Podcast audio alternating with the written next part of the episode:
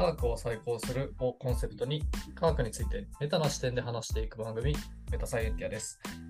えー今回はエンジニアの幻影さんとともに、えーエンジニアのカルチャーについて、えー計3回ですね、えっと通してお話しできればと思います。はい、第1回は、えっと、プロジェクトマネジメントを進めさせていただければと思います。よろしくお願いします。はい。じゃあ、えっと、早速なんですけど、まあ、ちょっと、あの、メタサイエンティア側のメンバーの自己紹介は、えー今日はカットさせていただいて、えっと、早速ですね、あの、ゲストとして、あの、えー招待させていただいた、あの、幻影さんににですね、あの、自己紹介を少しえーしていただければなと思っています。幻影さんよろしくお願いします。よろしくお願いします。はい、えっ、と、自己紹介、えっ、と、幻影と言います。はえっ、と、Twitter、GENNEI、X、X、今 X ですね。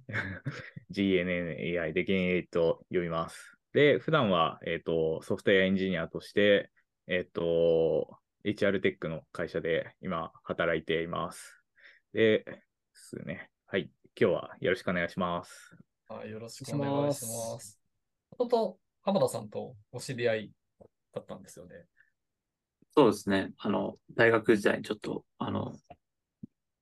かん、なんですかね。あの、もう、旧、旧ツイッターの タイムラインでよく出てくる。はい。で、まあ、いろいろ交流もありつつ、で、久々に話してみると、こんな面白いことを やってるのかっていうのはちょっと、あの、びっくりして、あれ、あれどこだったかな？あの、立川じゃないけど、武蔵小杉でしたっけ？武蔵小金井ですね。小金井、武蔵小金井のところで、まあ、非常に話し込んでしまって、あの、うんまあ、これはちょっと、ミントサイエンティアでも取り上げたいと思って、はい。ここへ来ていただいたという感じですね。びっくりでしたね。なんか、すごい、すごい久しぶりに話をしましたよね。だから、なうん。本当、まあ、10年とは言わないかもしれないけど、でもそれぐらいに話して、話し合うかなとかって最初不安だったけど、意外と喋ると、あれ、共通のこれ関心事結構あるね、みたいな 話でしたね。うそうですね。そうそう。いや、け十あ、でも、ほぼほぼ10年みたいな、多分感じだとは思いますね。うん。あの時やっぱ震災の後とかで、あの、それぞれ多分、あの、大学からまあ就職するってタイミングだったのみんな忙しくなって、会わなくて、一回話したぐらいかな。あ、でも大学だから卒業するときなぜか二人で、あの、パンケーキ食べたのは 覚えていあて、それ以来かな。それかも途中に一個あったかもしれないけど。途中に一個なんか友人の家で年末かなんかの忘年会でちらっと会って話したぐらいで、うん、確かに。ぐらいだったかな。まあ、その時は全然そんな話をしてなかったから、うんうんうん。うん。っていうぐらいお久しぶりですね。っていそうようなところから二人でパンケーキ行ったんですよね。二人でパンケーキに行きました。あーあれ、あれは本当にな何だったのか全く思い出せないんだけど、原宿のエクスシングスでしたっけ？あのうん当時、はい、流行りので並んで食べましたよ。二人でなぜか並んでパンケーキを食べて、はい。あれは本当に何だったんだろうかと今でも、今でも謎です。はい。なるほど、なるほど。はい。まあ、じゃあ、そんな芸さんをですね、お招きして、まあ、今日、今回はですね、あのまあ、3回ぐらいにわたって、あの、まあ、エンジニアのカルチャーについて、こうお話ししながら、まあ、ちょっとこう、科学だったり、サイエンスだったりとかにもうん、多少ですね、橋を伸ばしながらお話しできればなと思ってて、えっと、第1回目はですね、まあ、先ほど少し、あの、冒頭、あの、お伝えしたように、プロジェクトマネジメントうんを、まあ、テーマに、あの、お話しできればなと思っています。まあ、結構ですね、まあ、あの僕も IT コンサルやってますけど、まあ、プロジェクトマネジメント、まあ、まあ、一個一個そのお仕事がプロジェクトで動くっていう都合上ですね、やっぱり、あの、プロジェクトマネジメントとは切っても切り離せないというか、まあ、どうしても考えがちなことですし、あの、エンジニアの原因さんももちろん、あの、そうでしょうし、あと、まあ、まあ研究者の人たちも、あの、研究プロジェクトっていう一つのくりで、やっぱりラボ運営だったりとか、プロジェクト運営やったりとかすると思うんで、まあ、ちょっとそのあたりの話を、まあ、ゆるく深掘りできればなと思っています。こうプロジェクトマネジメントというと、どうですかね？結構お仕事とかでも、やっぱメインで見られたりしてるんですか、ゲインさん？そうですね。まあ、プロジェクト、プロジェクトマネジメント。まあ、とにかく、こう、まあ、自分は事業会社なので、まあ、なんかお客さんと契約を結んで、こう、じゃあいつまでにリリースしますとか、まあそういう感じではないものの、まあ一応、こう、じゃあこの機能をいつまでにリリースしましょうとか、こう、ターゲットとなるような日付を決めて開発をしていったりとか、うん、で、えー、じゃあそのためにものを作ってテストして、ちゃんと動作してるよねっていうことを確認して、こう、リリースをするっていうようなことは、まあ、多かれ少なかれ、それのスパンが、えっ、ー、と、1ヶ月なのか3ヶ月なのか半年なのか1年なのかとかって、まあ、いっぱいありはしますけど、まあ、そういうことはすごい気気にしながらやってますね。はい。そうなんですね。うん、なんか、あれですよね、なんだっけ、えっと、 Silver Bullet の取り組みとかをお聞きしたいなと思ってて、うんうんうん、それこそ、もともとは大企業でしたっけにおられて、でそこからなんか少人数の開発とかにこう移ってきたみたいな、まあ、そういう方針転換みたいなのもあったってお聞きしているので、だからちょっとそのあたりについてもお聞きしたいなと思うんですけど、いかがでしょう？で、まあ、今さっき話したような、なんかこう、日付が決まって、えっと、じゃあこの日を、えー、目標にリリース、作ったものをリリースしましょうっていうのは、まあ、昔からよくあるというか、まあ、SI の中でもあるし、まあ、普通のソフトウェア開発でもあるんですけど、まあ、ここ最近、ここ最近、この10年、20年ぐらい、あの、ソフトウェア開発の中を見ていると、えっと、まあ、ものを作って、いついつまでにリリースするっていうのは、あの、まあいいんだが、大体プロジェクトというものはこう予期しないことに 予期しないことにぶつかりで そしてなんかこう出てきたものは、あれなんか思ったのと違うんだけどみたいなことがあったりとか、いうことが起きて、えっと、結局、ものはできたけど、なんか動いてるものはできたんだけども、最終的なこう目的みたいなものは達成できたのかって言われると、あれなんかこう、本当はもっと便利になったはずが、みたいなことは、まあよくある話で、うん、まあてか最初からなんかこう、計画をして、このプロジェクトをいついつまで完了して、ものが出来上がるっていうのは、まあ、計画できるのかって言われると、まあ、結構できないんですよね。あの、動いてるものを触って、なんか違うね。じゃあ、ここをちょっと直したいね、みたいな、こう、継続的に開発をするようなことが、まあ、やっぱり、最近は増えてきていて、で、まあ、よく、あの、アジャイル開発とかいう言葉を、まあ、巷ではこう、多分すごくみんな言っていて。で、えっと、まあ、こう、ちょっとずつ作って前進しながら、触りながら開発をしたものをこう実際使ってみて、これって本当に欲しいものだっけ？っていうことを確認しながら進めるっていうようなことが、まあ最近すごく言われてますと。で、まあちょっと面白い例というか、で、じゃあそれをやるためには、えっと、まあ、割とこうチームを作って、私たちはこのものを作って、この価値を届けるんだあのプロダクトの価値を届けるんだっていうことを考えないといけないんですけど、まあ、そのためにはこうチームビルディングをして、みんなが同じ方向を向いて進んでいく必要があるんですけど、まあこれまあ難しいですよね。いや、俺は最強のこうフレームワークを使って作りたいんやっていう人と 俺の考えた最強のプロダクトを作りたいんやっていう人とか、いや、なんかそんなんどうでもいいから、まずこうプロトタイプして触ってもらって、いや、なんかダメだったらやめたらいいんじゃないとか、こうみんな思ってることは全然違うし、うん、えっと、例えば、えー、まあ、バグは絶対ないものを出したい。まあ、みんなバグを出したくないとは思ってるけども、いや、もう、厳重にこう入念に テストをしてからじゃないと出さないとか、いうことがあったりとかして、まあ、そこは結局みんなどうやってものを作って届けるかっていうことを、まあ、すごく悩んでいて、まあ、でもちゃんとチームを作って同じ方向に進むようなチームをまあ、作りましょうっていうようなことを言われてますと。で、あの、まあ、いろんなコミュニティとかを見てて、えっ、ー、と、まあ、スクラムの開発だったりとか、えっ、ー、と、アジャイルのコミュニティとか見てると、面白かったのが Silver Bullet Club っていうのがあって、えっ、ー、と、ここは、えっ、と、ソフトウェア開発のそのチームがいて、えっと、チームで動きますと。で、転職をしますっていう時も、チームが揃って、えっと、別の会社にそのまま移りますみたいなことがあって、えっと、まあ、まあ、これすごく珍しい例ではあるの。結局、ソフトウェア開発のその難しさみたいなところが、まあ、チームを作って、一人で全部できるわけじゃないんで、手分けをしながらとか、一緒に仕事をしながらものを作っていくっていうようなことをやっていて、まあなんかチームごと転職してるとか、すごい面白いなっていうのがあったりとかして、そうですね。だから最近なんかソフトウェア開発でいくと、こう、まあいわゆる昔ながらのこうウォーターフォール計画をして、こうきっちり期日までに作りましょうっていうのから、だんだんだんだんこう、いろんな会社が自社にエンジニアを、えー、雇うようになって、えっ、ー、と、プロダクトをまあ、自分たちでプロダクトをやっぱちゃんと作っていく。どっかにお願いするんじゃなくて自分たちで作っていって、えっと、価値があるものを探索しながらものを作っていくみたいな風に変わりつつあるなって思いながら最近見ているというところですね。うん、確かに。結構あれですよね、大規模な開発とかになると、それこそ何年とか、うん、半年レベルでプロジェクトが進んでいくっていうのもいろいろあると思うので、まあ、ただその裏でやっぱりこう、テクノロジーって結構すぐ変わるじゃないですか。なんか、うん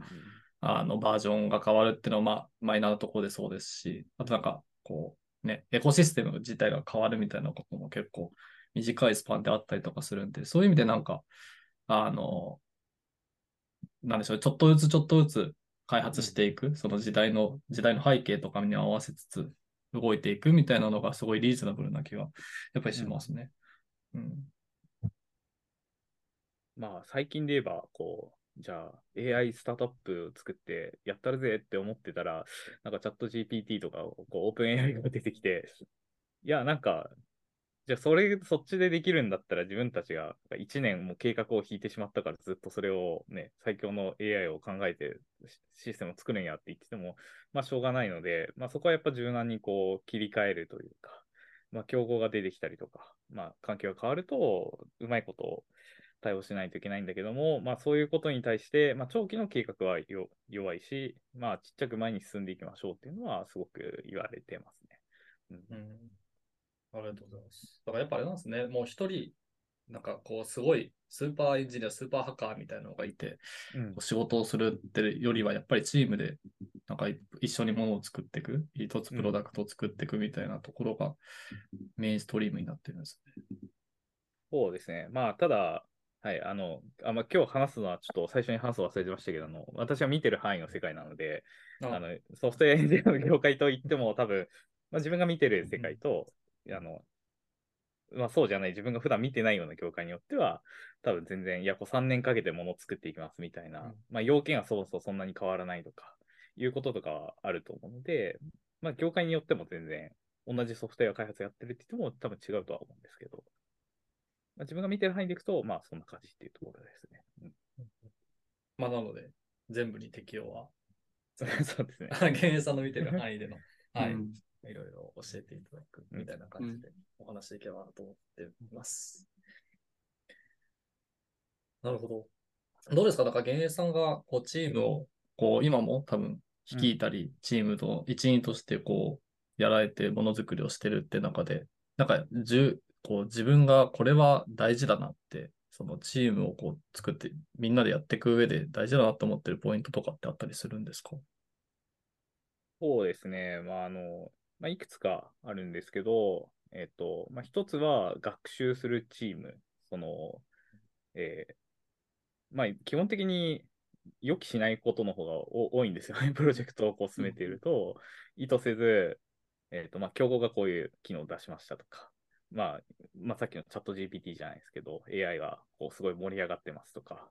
いうことがあって、じゃあそのために自分たちがどう適用しますかって言ったときに、まあ、勉強しないとは、あの、これが本当に使えるものなのかとか、自分たちに必要なものなのかとかわからないので、うん、え、ー、と、まあそういう適用をするために、えー、もう勉強する必要あるし、あの、まあ言ってその、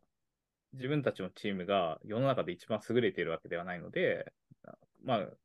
えば Google だったり、Spotify だったり、Netflix だったり、世の中にはこう、ビッグテックですごくうまくソフトウェア開発やってるような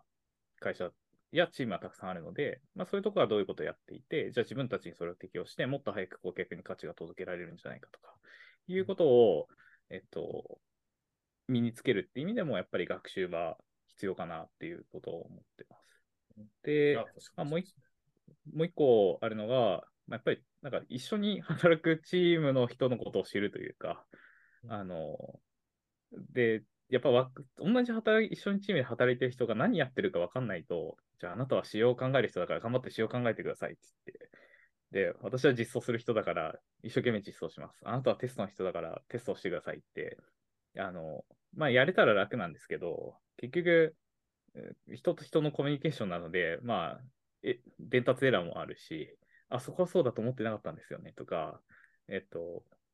こう作った方がもっと、えっと、ユーザーが使いやすいんじゃないかとか、もっと開発コストが低くて、早く価値を出せるんだよっていうことを、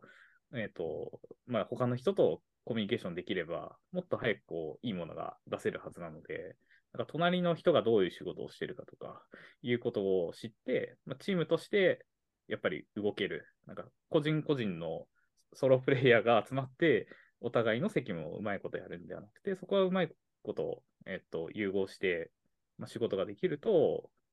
いいチームになっていくんじゃないかなっていうふうに思ったりしてますね。うん。いや、ありがとうございます。いや、確かにそうだと思いますね。1個目のその学習の話も、うん、なんかおっしゃる通りで、なんか僕の普段の仕事も、割とたまに、これどうやってやるの？みたいなやつが 降りかかってきたりして、自分でこう調べ物をしたりしながらうん、こうやっていくっていうのもあったりしますし、あとは、まあたまにあの勉強会とかで、あの社内とかでよくやられてますけど、そういうのをやったりとかして、なんかある人が持ってる知識をこう、社内に伝播させていくみたいな取り組みも、まあこれは基本的にどこでもやってる気がしますけど、うんうん、やってたりしますよね。あ、いいですか？はい。なんかそのさっき、こう、それぞれ違うことをやってる人同士がお互い、こう、何やってるかを、みたいな話あったと思うんですけど、なんかちょうど最近、完全に雑談なんですけど、あの、イーロン・マスクの、あの、何でしたっけ？自伝じゃないわ。ああ、上下の本出ましたね。それでもなんか似たようなことを書かれてたんで、なんか結構やっぱりそういうことがあるのかなって思ったのが、一個。まあこれはちょっとゆるゆるふわ感想ですけど、うんで、もうちょっと言うと、その、やっぱりこう、チームとして動いてるからこそ、そこが、あの、密度が上がっていくっていうのがやっぱりあるのかなっていうのはちょっと思いまして、まあ、毎回新しくチームが改定されてってなってくると、こう、やっぱりまずはこう、自分のこうより近いチームの中でのコミュニケーションが重要になってきて、遠いところとかやっぱりコミュニケーションがどんどん、あの、コストが下がってきちゃうと思うんですよね。で、それは改定されるたびに同じことが起こるので、永遠に遠いところとはコミュニケーションできなくなるっていうのが、やっぱこう、チームが分かれると起こることかなと思うんですけど、まあ、それがこうチームと移動していくってなると、まあ、時間はかかっても最終的にはこう長期っていうか、まあ、ちょっと自分があのすぐすぐ手触ってないところでも、もうコミュニケーションが常設されていくっていうことになるのかなと思っているので、それはこうなんかチームが分断される、チーム単位で動くことに強めたりするのかなって、ちょっと聞いて思いました。そうですね。まさにあの、まあ、最近だとこう、チームトポロジーっていう本が、あの、まあ、界隈では流行ったりとかしていて、やっぱチームで動くっていうことをすごく意識してるような本だったりとか、まあ、テックブログだったりとかいっぱい出てきていて、で、まあ、チームを解体するなんてこう、サイコパスだみたいなことを言われたりとかするぐらいには、やっぱりせっかくそこの中で関係性が出来上がって、うんあの、はい。お互いのことが何ができて何ができないのかが分かったメンバーが、えーいるっていうのは、すごくそれは会社にとってとか、その、まあ、プロジェクトにとって資産であって、まあ、それを解体するなんてもったいないみたいな。で、はいはいじゃあ、まあ解、解体しないって言っても、そのなんか、徐々にだから入れ替えていくというか、はいはいっていうことが、やっぱだ大事で、いきなりじゃあ、半分を入れ替えましょうとか、やったら、まあ、ほぼ別なチームになってしまうので、だからそういうことはやめようねとか。で、あとは、さっきコミュニケーションの話が多分ありましたけど、あの、まあ、人が増えていくと、どんどんどんどんコミュニケーションコストが大きくなっていって、組織がスケールしないみたいな問題は、やっぱどうしてもあって、なので、えっと、まあ、チームをいっぱい作って、チームとチームのコミュニケーションを、えっと、まあ、どういうふうなコミュニケーションスタイルにするかみたいな話がチームトポロジーっていう本の中には書かれていて、まあ、大事な時はこう、密結合というか、まあ、結構人数をこう、ギュッと集めて会話させて、で、ある程度もうなんかやりとり、これでいいよね、みたいなことが決まったら、コミュニケーションコストを下げるために、えっ、と、例えば、えーテキストだけにしましょうとか、まあお互いにあの API が分かってるみたいな状態って言い方をしたりとかはいはいはいはいはい。みたいなことを、えっ、と、まあ、最近言われてるなっていうのは見てますね。まあ、結局はスケールするためにどうするか、どんどん組織っていうのを大きくしていって、その時にスケールするためには、やっぱりチームっていう単位で動くとか、まあ、全部一人で把握するのは無理なんで、チームっていうものを作って、チームで把握して、えっと、そこに知識を蓄積していきましょうとか、まあ、そういうふうなことは、あの、見ているとありますね。うん、なんか、そこの、まで、あの、そうですね、聞きたいところがなんかあって、うん、チームのメンバーをどう、どう、まあ、選ぶかもそうですけど、その、入れ替えていくかのなんか、ところって結構、どうするんだろうなっていうのは結構思ってるところがあって、多分普通のプロジェクトだと、もうなんとなくなんか、あの、会社だとなんかいる人で埋め合わせるっていうのもあるし、まあ、外だと、あの、気が合う知り合いのところから、つないでつないでみたいな。で、なかなかその、もちろんプロジェクトに対するベストメンバーっていうのは、まあ、うん、選ぶっていうのは無理なので、学習する組織がそこでまあ必要になってくるっていうところであるとは思うんですが、アダプテーションのような組織がそのプロジェクトに対してどう適応していくかみたいなところがこうあるのかなと思っていて、なんかそこがまあ、いつも悩ましいなと。うん、その足りないなと思いつつやっているみたいなところはなんかあるんですよね。そうですね。まあ、やっぱり、まあ、あの、自分のいるような業界とかは、まあ人はコロコロ転職もしていくし、うん、まあもちろんチームを維持したいと言っても、そもそもね、そのプロダクトを作るのやめたってなったら、やっぱ解散して別のことやらないといけなかったりもするので、まあ、なかなかやっぱり、その、まあ理想はこうだけど現実はこうみたいな話もあり、うん、で、まあ、さっきこう、じゃあ人を入れ替えていくって言ったときに、まあ、転職をするから人が抜けていくもあるし、他のところで人手が足りないから、えー、ちょっと一時的にこっちにとかっていう話もありますし、で、まあ、やっぱりじゃあどうやってこう人を迎え入れたらいいのかなっていうのはやっぱすごい難しくて、あのー、まあ、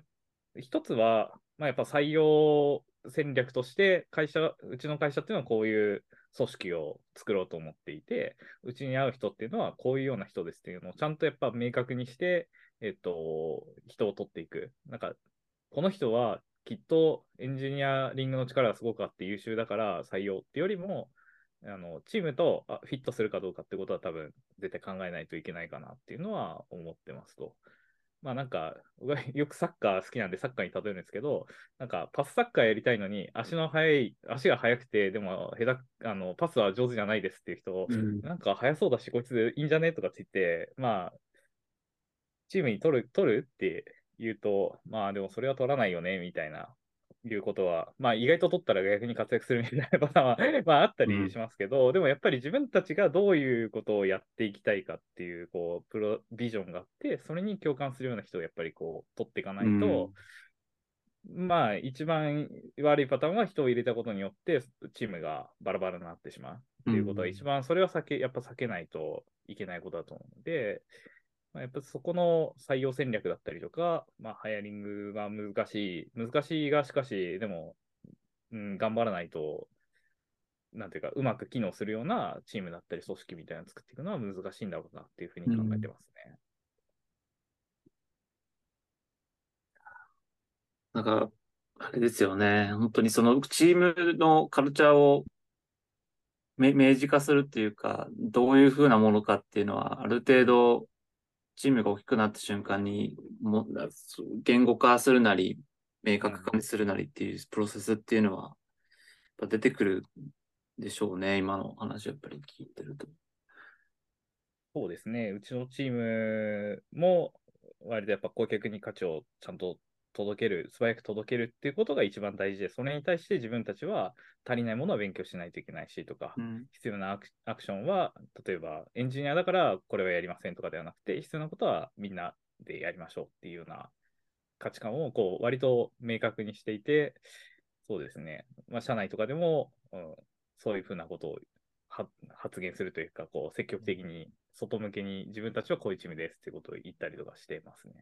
うんそういうステートメント、うちでもありますね。ちょっと具体的にはこれだって言えないんですけど。うん。うん。なんか行動指針じゃないんですけど、なんか原,、原理原則に近いような、なんかこう、社内の、なんでしょうね、エッセンシャルみたいなやつ。うんまあでも最近だとやっぱ会社のミッション、ビジョン、バリュー、うん MVV を決めましょうみたいなのは、多分まあ、もっともっと広く会社っていうものを捉えたときには、多分そそういうものが必要だからそういうことをやっているんだろうなっていうのはすごく思いますし、まあ、もうちょっとチームの単位でいくと、なんかインセプションデッキっていうのがあって、まあ、自分たちのその自、えーと、プロジェクトに対する期待値だったりとか、えー自分たちがなぜ今こういうものを作らないといけないのか、開発しないといけないのかで、お客さんは誰なのかっていうことを明示化しましょう。それをプロジェクトの最初にやりましょうとかってやったりとかっていうのもあったりとかして、やっぱりそういうことを明文化するみたいなのを、まあ、最初はやってね、全然知らない中で集まって、なんかみんなが向いてる方向同じなのかなと思いながらやっていくんだけども、まあある程度やっぱ時間が経ってもう一回振り返ってそれを見ると、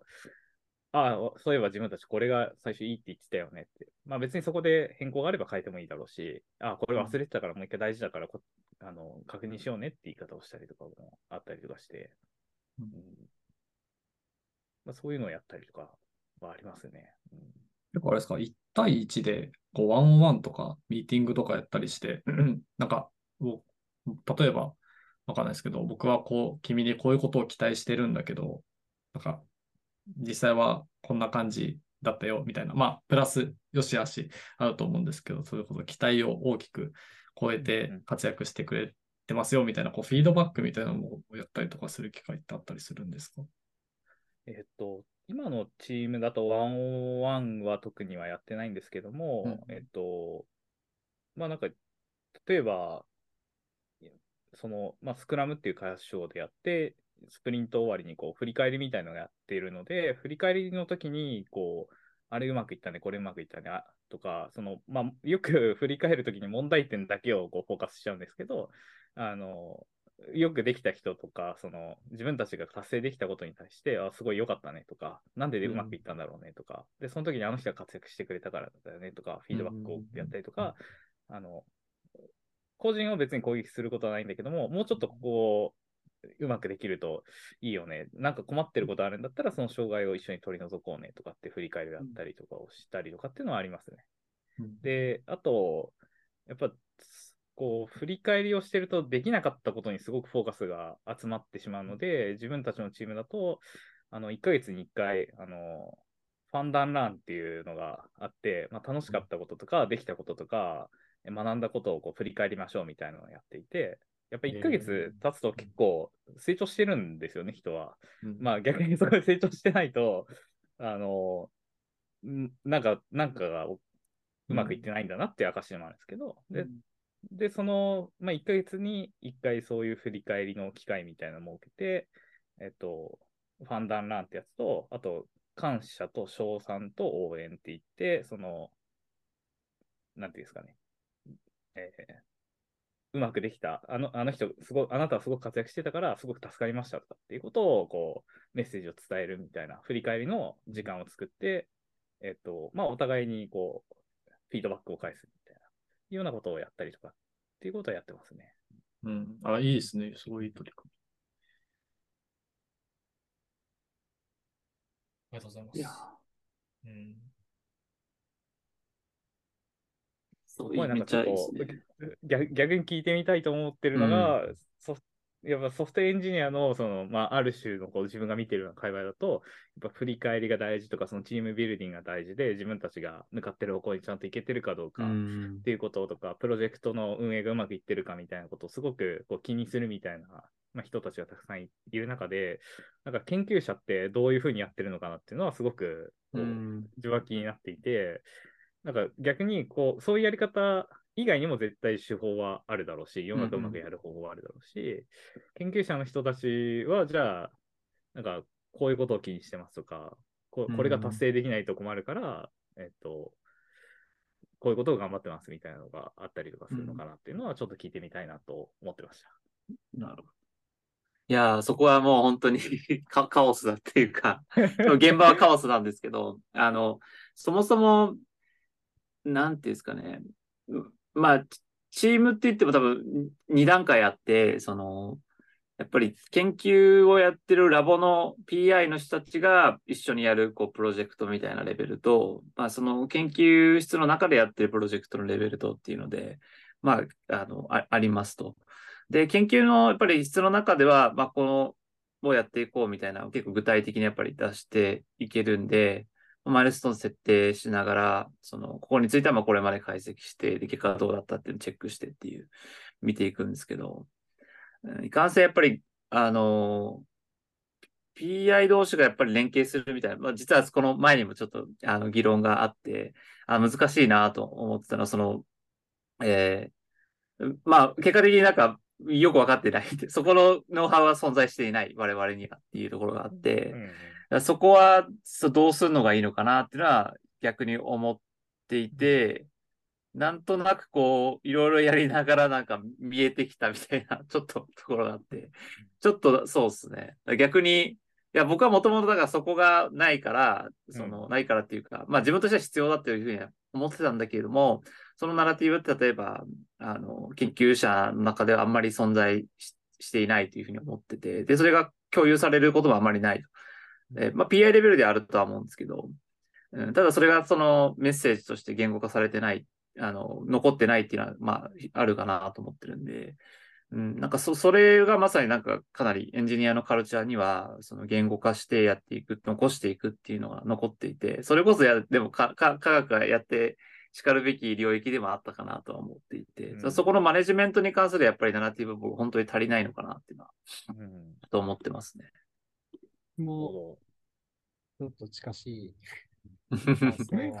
まあ僕が観測した範囲だけなので、あまり、あの、他のが本当にどうやってるかわからないので、まあ、あくまでも僕だった見方ですけど、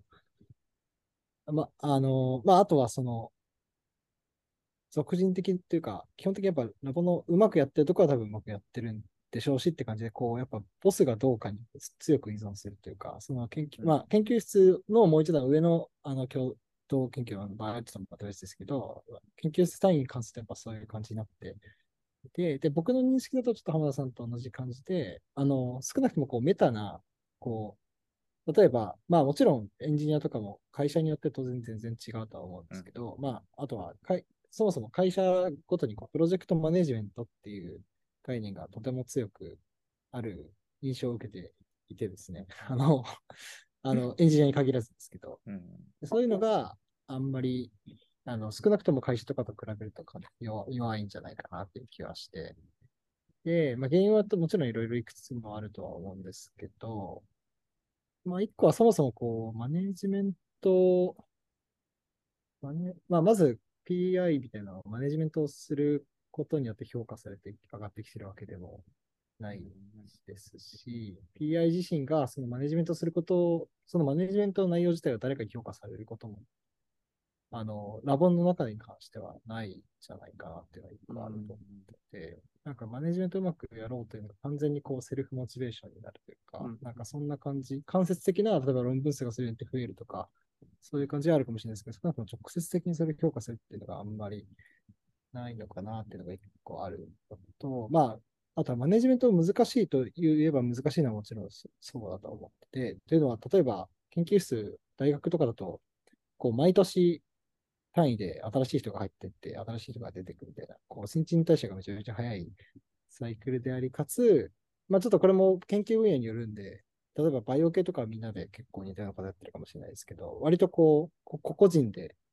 あの違うことをやってたりするので、結構チームとして同じアウトプットを出そうみたいな感じでもそもそもないみたいな感じはあって、でその中でまあマネジメントするのは確かに難しいだろうなとは思うんですが、まあそれにしてもな、もうちょっとその、じゃあそういう中でどうやっていこうっていう議論とかはもっともっとあってもいいなっていうのは個人的に、はい、思います。なるほど。まあ、確かに毎年毎年こう人が出入りすると、まあ、それは辛いですね。固定化されないっていうのは、まあ、まあ、流動性があるというのは、こう、新しいものが入ってくるという見方をすれば、プラスな面もあり、まあ、こう、すべてのノウハウは消え去るっていう見方を するとすごくネガティブにも聞こえ。うん、あとは、その、先ほどちょっとおっしゃってたのに近いですけど、あの、共通の目標というか見、見る先じゃないですけど、やっぱりこう研究室によってはかなりモチベーションの差があるというか、構成メンバーの中に。例えば、次第とか、あの、の大きな研究室とかだと、学部生の子とかで、別に研究をそのままやるつもりもない子とかも入ってきたりとかして、こうみんなそれも含めて一つのラボになってるとか結構ある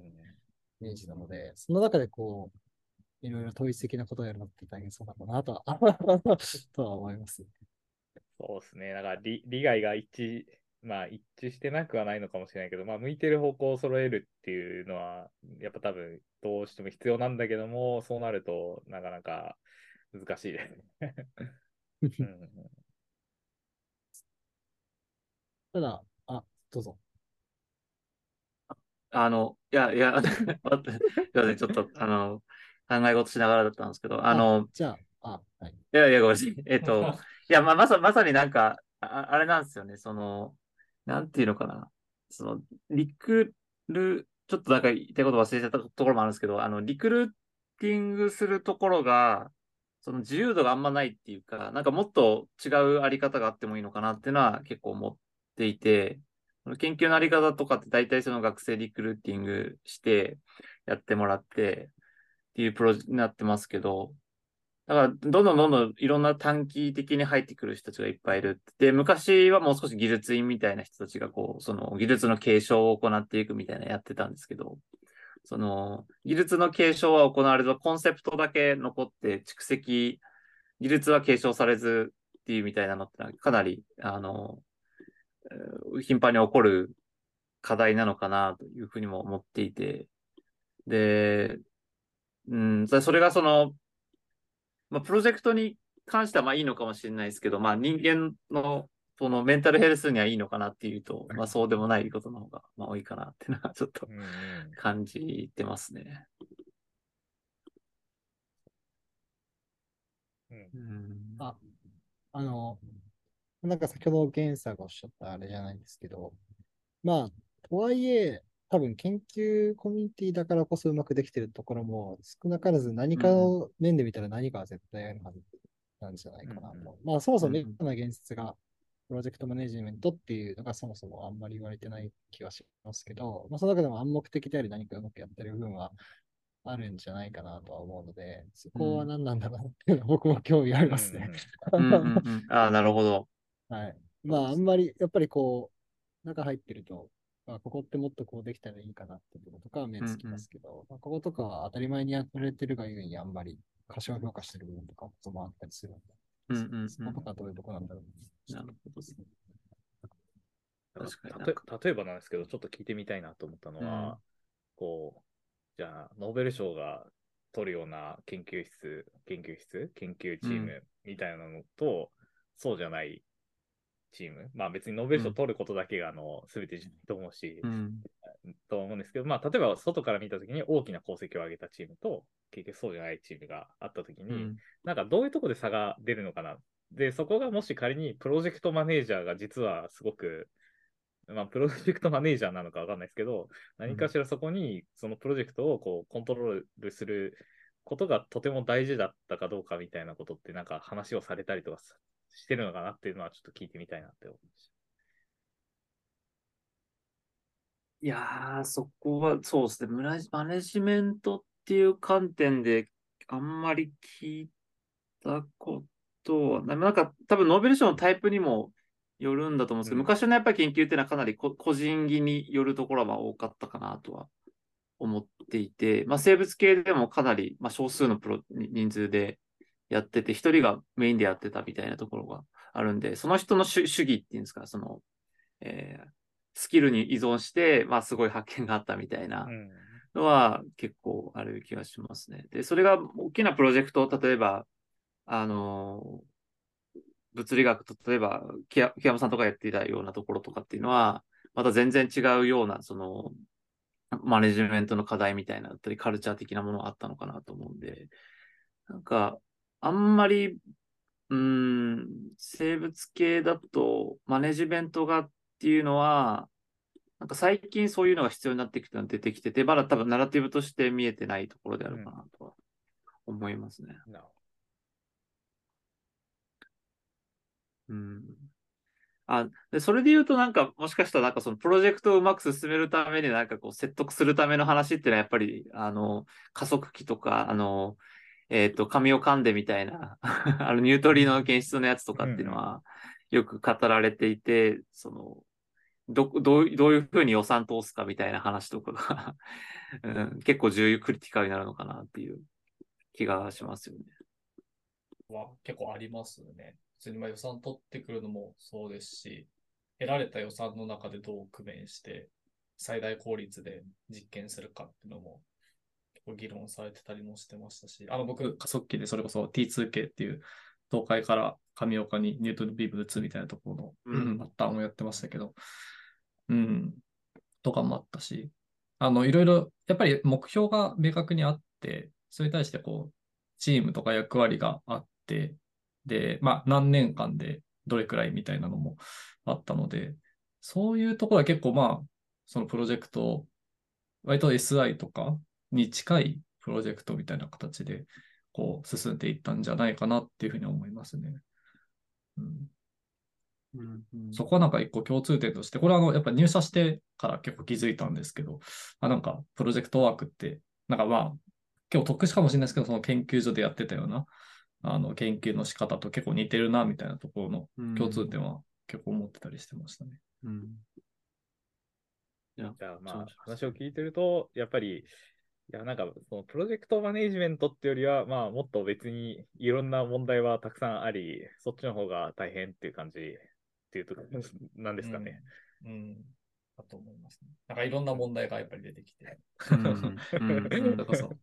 まだね、分類とか、そなんでしょうね、SI とかだったらソフトウェアのなんかバグの出方とかって割とこう、ノウハウがあったりとかして、アンチパターンとかあったりとかうんするけれども、そういうのが結構本当に多岐にわたって、ハードウェア、ソフトウェアもそうだし、手法それぞれもそうだし、いっぱい多岐にわたるから、それゆえの難しさ、その管理しきれなさみたいなのがあるのかもしれないですね。うんうんこう面白面白いなと思うのは、なんか、だから、チームでやっていくぞって言って、えっと、まあ、結局お客さん何欲しいかなっていうのは分かってないんですよね。あの、ソフトウェア開発やってる中では。あの、いや、欲しいって言ってくれるんだけど、でも、本当に欲しいのはそれ、それ、それじゃなくて、なんか、困ってることを解消してほしいっていうのが、ほ一番の、多分、解決したいことであり、そそれ、それから、まあ、表層で見えてるのが、なんか、ああいう機能あったらいいんだよねとかって言われることはよくあるんですけど、でも結局、作ってみたら、触ってみたら、なんかちょっと違うんだよねみたいなことがあって、だから、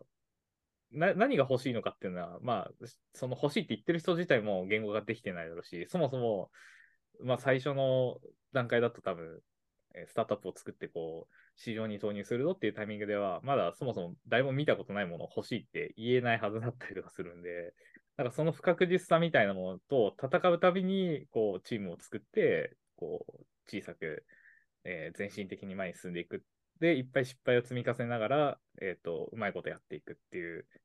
風になっているところは、なんかそんなに変わらないはずなんだけど、意外となんか違うんだなっていうのは、そこは結構面白さが 今話を聞いててあるなって思いました。うん、確かに。研究で言えば、あれ、あまあ、無理やりその骨格みたいなのを作るんだとすれば、どうですか？他の研究者ですかね？他の研うん究者なうんのかな、他の研究者が重要だと言っていることが、まあ重要なこともあるし、まあその、これが問題だって言ってるのの背後にもっと重要な問題があったりするかもしれないし、そういう感じなので。ちょっと、あの、そのまま、あれするのが適切かわかんないですまあ、うん、でも、研究者の場合は結構わかりやすいのがかなり、その、うん、特許絡みじゃなくはかなり、なんていうんですかね、ゆゆあの、他の研究者からの声みたいなのは、クローズでかなり聞いてるので、でで本当に、だから本当になんか数じゃないから、まあ、この目の前の人説得できればあとは大丈夫みたいな 側面って結構あるんですよね。うんうんこの人が OK って言ってるから OK みたいな。ただ、でも市場とかってなると、目の前の人を説得しても意味がないみたいなこと多分非常にあるんじゃないかなとうん。思うんですよね。代表サンプルではないみたいな。そうですね。そうそうそう。そこが買ってくれたけど、他の人は買ってくれないんだったら、まあ、それは授業としてはまあ失敗だったりすることはうんうん大いにあると思う。そうです。まあだから、うちうちでもう決まってるみたいな サイエンスはまあ、なくはないですよね。うんなんかもう、有名な人知ってて、エディターさんも実はちょっと知ってて、終わったら連絡くれよみたいな、そういう話は聞いたことあるし、うん。なんかそういう、そうですね、ユーザーっていうか、あの、ちょっと、まあ、そそうですね。だからそういう意味では、まあ、どどれだけの人、相手をな納得というか、こう行動を起こさせるかみたいなところの難易度っていうのは、ちょっと違うところがあるのかもしれないですね。うん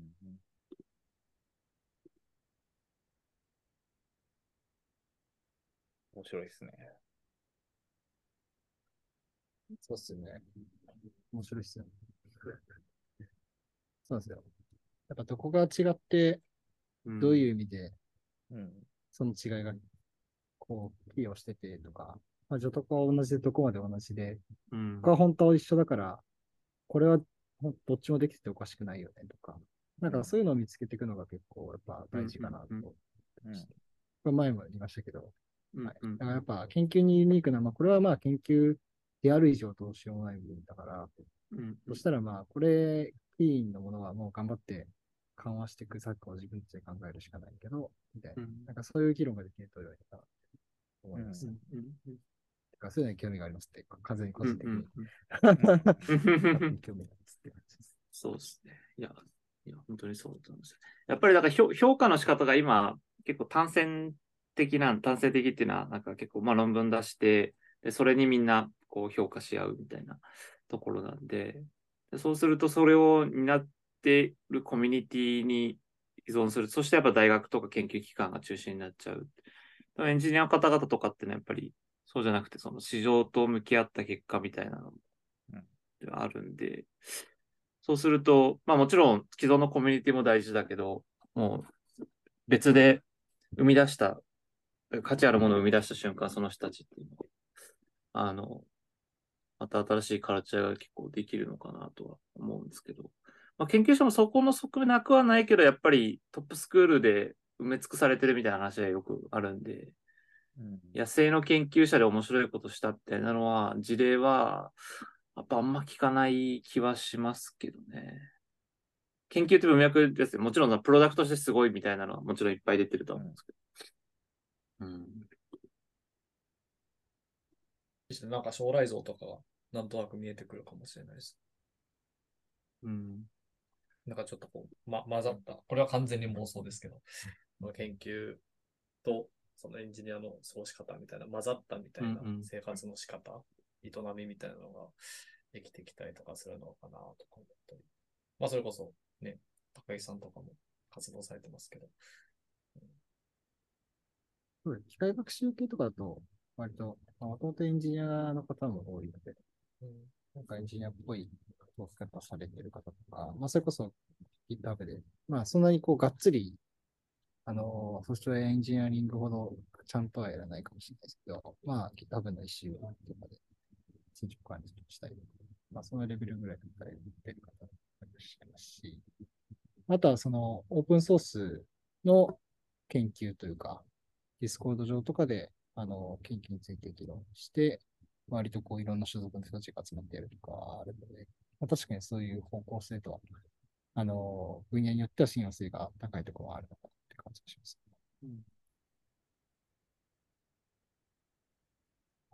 ありがとうございます。